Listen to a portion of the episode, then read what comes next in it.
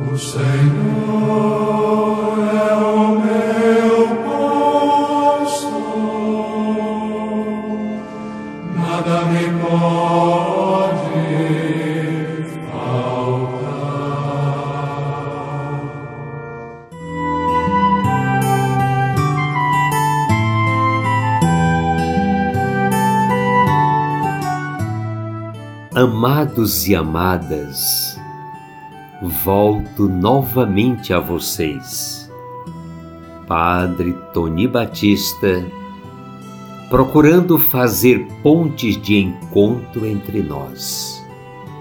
Hoje trago mais uma das grandes aparições de Maria, desta vez entre nós no Brasil, Nossa Senhora da Conceição Aparecida. A imagem de Nossa Senhora Aparecida, padroeira do Brasil, foi encontrada por três pescadores do rio Paraíba do Sul, na região de Guaratinguetá, estado de São Paulo, no ano de 1717 encarregados de garantir o almoço para o conde de Assumar, então governador da província de São Paulo, que visitava a vila de Guaratinguetá, eles subiam o rio e lançavam as redes sem muito sucesso, próximo ao porto de Itaguaçu os pescadores Domingos Martins, Garcia, João Alves e Felipe Pedroso já pescavam há bastante tempo, sem que conseguissem tirar peixe algum das águas do rio. Foi quando João trouxe em sua rede a parte correspondente ao corpo da imagem. E depois, lançando a rede um pouco mais distante, trouxe nela a cabeça da senhora, compondo assim a imagem de Nossa Senhora da Conceição Aparecida, como temos hoje. Dali por diante, a pescaria tornou-se copiosa e receosos de que a quantidade de peixe trazida para os barcos ocasionasse algum problema, os três amigos voltaram para casa, trazendo a imagem e contando a todos o prodígio que acontecera. O culto a Nossa Senhora não tardou a tomar vulto. A imagem que representa Nossa Senhora da Conceição foi logo dado o nome de Aparecida, por ter aparecido no meio das águas, nas mãos dos pescadores.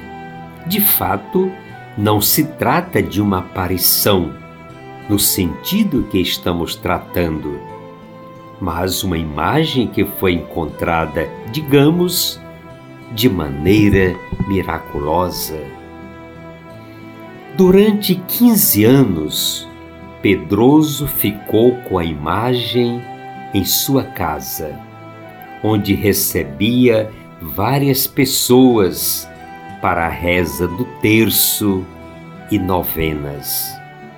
Mais tarde, a família construiu um oratório para a imagem. Até que, em 1735, o vigário de Quaratinguetá erigiu uma capela no alto do Morro dos Coqueiros, dedicada a Nossa Senhora Aparecida. Como o número de fiéis fosse cada vez maior, teve início em 1834 a construção da chamada hoje Basílica Velha, como ainda está lá de pé. O ano de 1928 marcou a passagem do povoado, nascido ao redor do Morro dos Coqueiros, a município.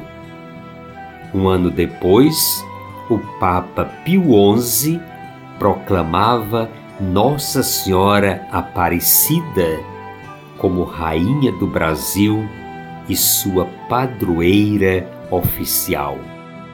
A história é bonita, nos leva à emoção da alma e do coração.